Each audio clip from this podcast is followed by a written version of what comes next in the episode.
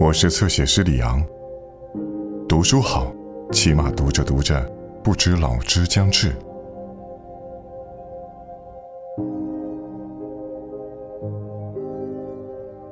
做孩子的时候感到无聊，盼望着长大；长大后又向往着返回童年。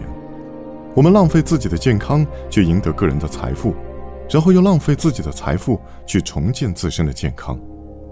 我们焦虑的憧憬未来，忘记了眼前的生活，活的既不是为了现在，也不是为了将来。我们活的似乎永远不会死，我们死的，也好像从来没活过。来信，幸存者回忆录。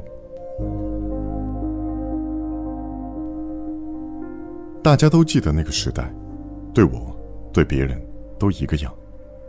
我们至今还反反复复地说起共同经历的那些事情的细节，不管是自己说，还是听别人说，都仿佛要表示：你也有过这样的感觉吗？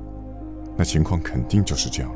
不错，事情就是如此，毫无疑问，我并没有胡编乱造。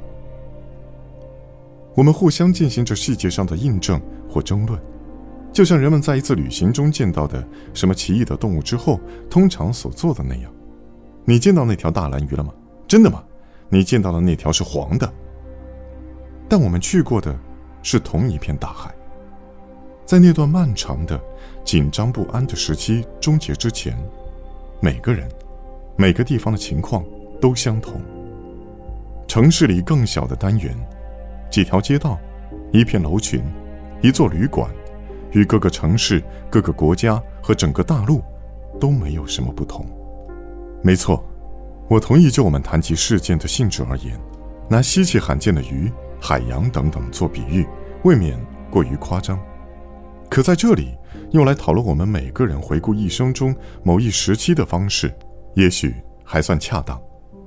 回顾那些事件，会发现我们能够比当初事件发生时感觉到更多内涵，即便这些事件令人丧气的，如同假日后公共草地上遗留的垃圾。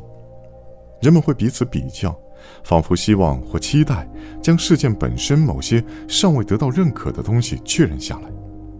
远不止这些，他们似乎要将某些东西完全排除在外。是快乐吗？在我的一生中，我也偶尔关注这个词，观察它，但我从未弄清楚它到底是什么东西，是一种意义，还是一种目的？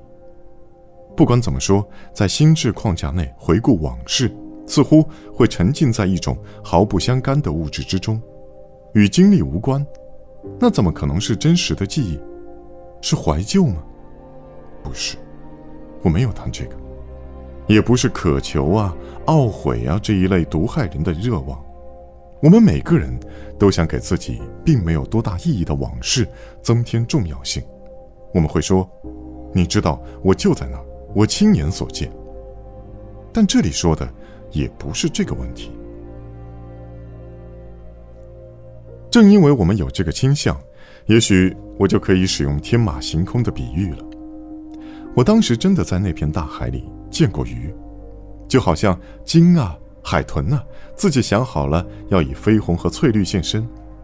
可我当时并未弄明白看到的情景，当然。也就无从知晓我的个人经历有多少是众所周知，又有多少能与别人共享。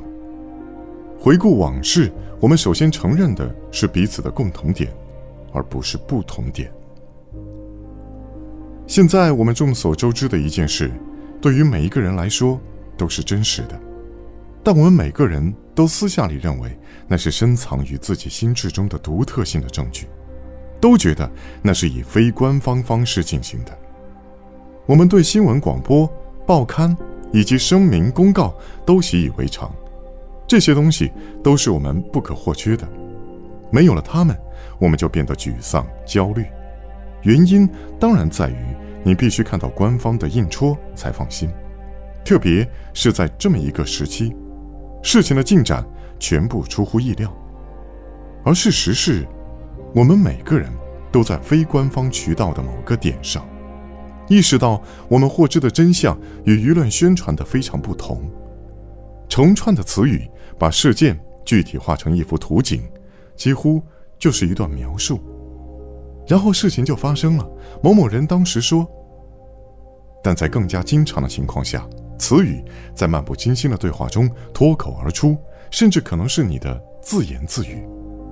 是的，当然了，你会这么说，就是这么回事儿。我早就知道了，只是我还没有耳闻，我之前不明白。对当局，即对作为宾语和主语的他们的态度变得越来越矛盾，而且我们所有人都相信，我们正生活在一个特定的无政府状态的社会中。